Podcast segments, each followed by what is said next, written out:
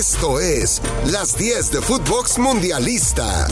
Los mejores 10 sucesos del Mundial de Qatar. Contados por Fernando Schwartz. Exclusivo de Footbox. 1.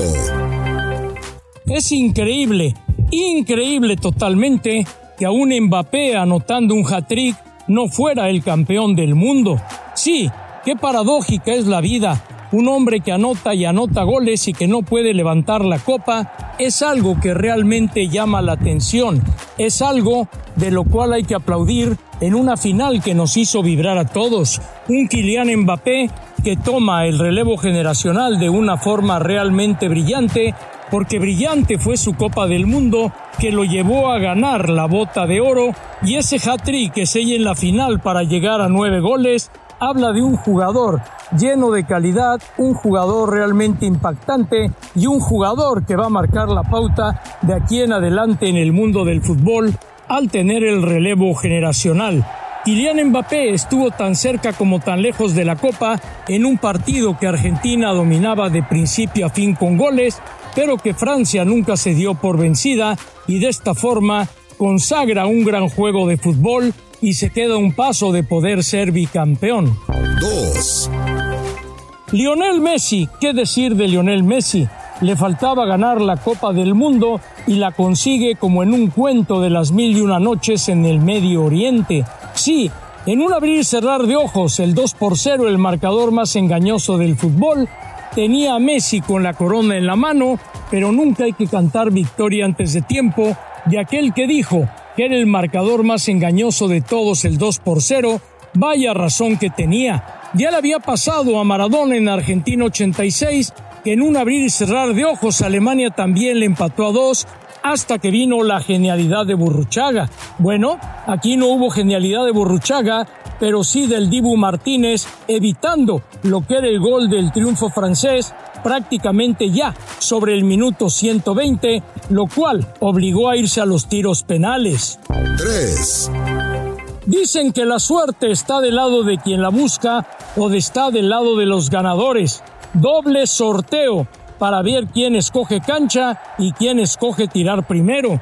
Pues bien, Messi se aviva ganando el primer sorteo y la portería de los penales es donde estaba toda la barra de Argentina apoyando a su selección y evidentemente que esto influyó en los cobros de los tiros penales. Sí, un griterío ensordecedor, un abucheo tremendo cada vez que un francés iba a cobrar el penalti y esto agigantó la figura del Dibu frente a Kongman que no pudo anotar el gol y posteriormente la falla, la falla de Colo que prácticamente sentenció y mandó a Francia rumbo a la hoguera. 4.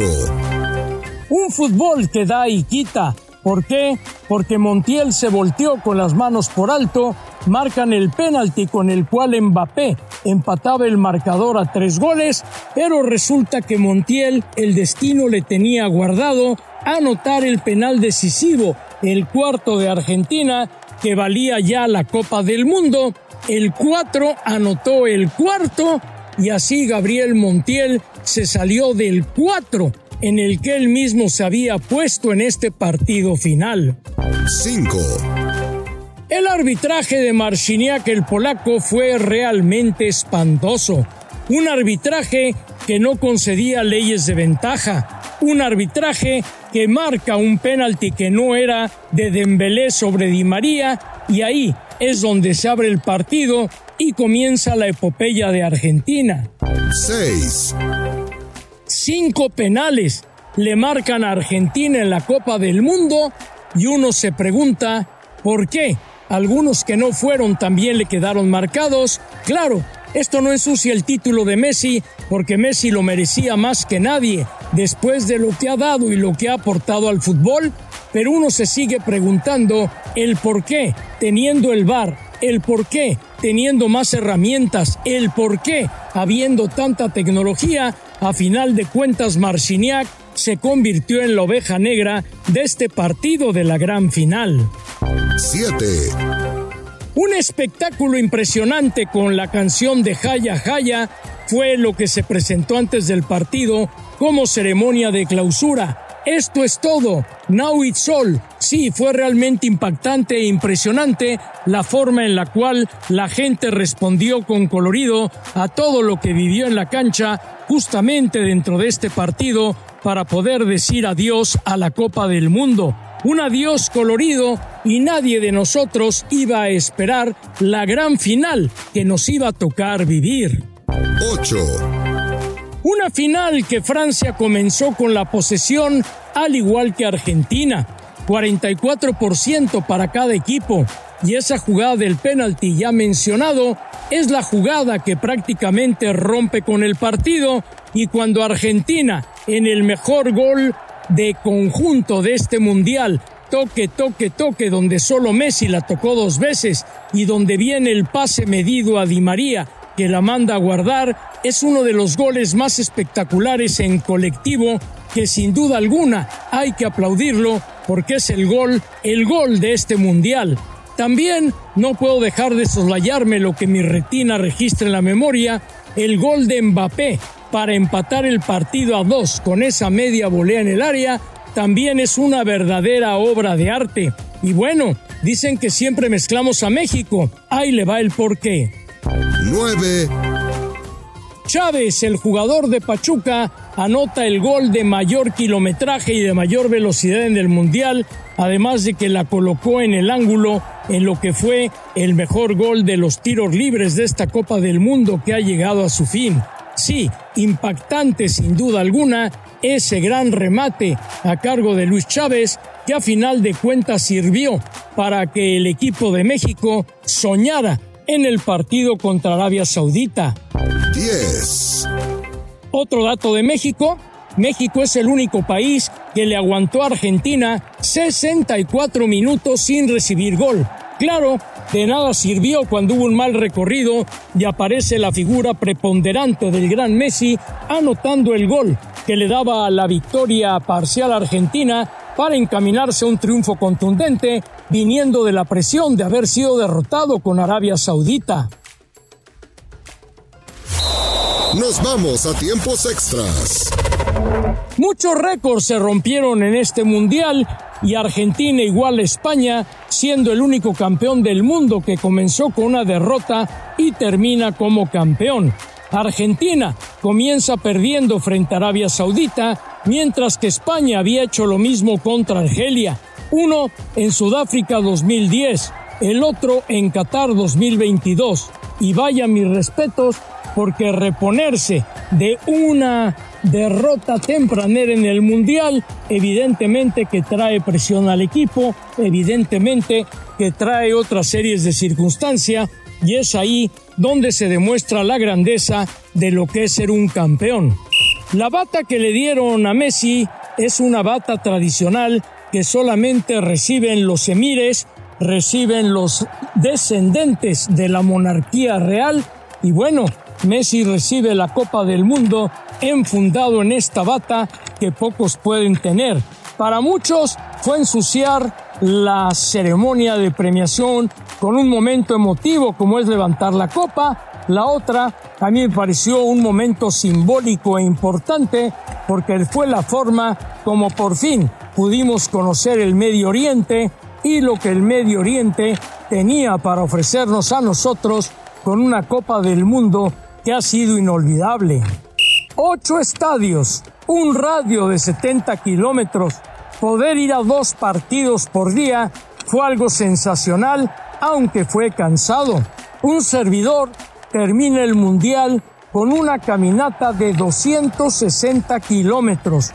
Sí, 260 kilómetros a lo largo de 31 días para que saque usted sus cuentas del gran esfuerzo físico que representó esta Copa del Mundo y evidentemente que no es queja porque además tuve la fortuna de estar desde la inauguración en el Qatar contra Ecuador, como pude estar en la final entre Argentina y Francia, como pude ver el duelo Alemania-España, pude ver el Francia-Inglaterra, pude ver las semifinales, en fin, en fin, no hay que quejarse absolutamente de nada, porque a final de cuentas uno fue testigo de la historia de un mundial totalmente singular como ha resultado este mundial en territorio catarí. Pero bueno, las cosas siguen, la vida continúa y ahora Messi ha declarado que quiere seguir jugando con la selección de Argentina porque ahora quiere probar qué se siente jugar como campeón del mundo con la albiceleste que tanto quiere y es muy lícito sin duda alguna el deseo de Messi. ¿Por qué? Porque Messi luchó para esto, Messi llegó a la meta y Messi de aquí en adelante puede hacer lo que se le pegue la gana. El número 10 de Messi ya está en la historia del fútbol de Argentina, junto con Mario Alberto Kempes, junto con Diego Armando Maradona, jugadores que también vistieron la 10 y que en Argentina 78 y en México 1986 le dieron el título a Argentina, el cual ahora Messi se suma a él dando el trío para el conjunto que además se lleva 10 millones de dólares por parte de la Confederación Sudamericana de Fútbol. ¿Y qué podemos recordar vibrantemente de esta Copa del Mundo?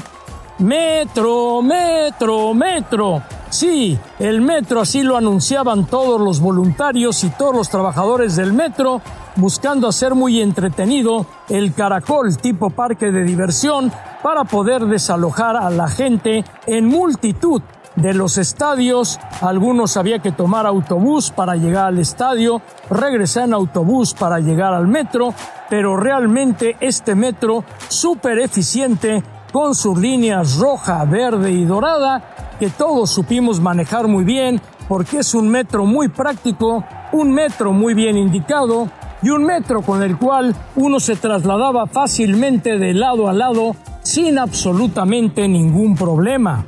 ¿Qué viene por delante? Después de un mundial en un solo lugar, ahora vendrá el mundial del avión. Y es que no es que les esté dando el avión, es que el mundial de Estados Unidos, Canadá y México por las propias distancias, va a exigir un tremendo esfuerzo físico a todos para estar yendo a aeropuertos, volando, aterrizando, llevando ropa para acá, llevando ropa para allá, cambiando de hotel. Y esta fue la maravilla de este Mundial de Qatar y por eso lo platico con tanto entusiasmo. ¿Por qué? Porque nos quedamos todo el tiempo en una misma ciudad. ¿Por qué? Porque no tuvimos absolutamente nada que mover. ¿Por qué? porque estuvimos disfrutando del deporte que tanto nos apasiona y que tanto queremos, que es el fútbol, y lo hemos vivido a todo pulmón con grandes emociones. Otro récord más, con los goles conseguidos en la gran final, hemos llegado a un total de 172 goles, siendo la Copa del Mundo que mayor cantidad de goles ha tenido y esto sin duda alguna viene a engrandecer esto porque le voy a explicar en lo siguiente por qué. Fue un mundial de medio campo, un mundial de mucha marca defensiva, un mundial de pocos espacios, un mundial estrecho donde el 9 pocas veces tocaba el balón y el 9 tenía que ser muy atinado en las que tenía para definir y es ahí donde se ganó o se perdió. Un mundial que se jugó mucho por las bandas, un mundial que buscaba el desborde y después el centro cruzado. Un mundial donde con la nueva regla los arqueros tienen mayor participación. Y un mundial que rematamos con esto. La gran actuación del arbitraje mexicano César Ramos, Miguel Hernández, Alberto Morín estuvieron en cuatro partidos, uno de ellos la semifinal de alto riesgo que representaba Francia frente a Marruecos. También, evidentemente, Fernando Guerrero, con nueve apariciones en el bar, le tocó la jugada más brava, más brava de todas en el Mundial, que fue precisamente la jugada que le da a Japón la victoria sobre España cuando la pelota mordió, pero no salió completamente de la línea de gol. Así las cosas en un mundial realmente esplendoroso y a mí solo me resta desearles felices fiestas, feliz Navidad, una gran Nochebuena, un feliz año nuevo y nos volvemos a reencontrar en Footbox en el próximo año, en el 2023, para seguir contando las 10 que marcan el camino, las 10, el táctico del fútbol. Esto fue Las 10 de Footbox Mundialista, un podcast con Fernando Schwartz, exclusivo de Footbox.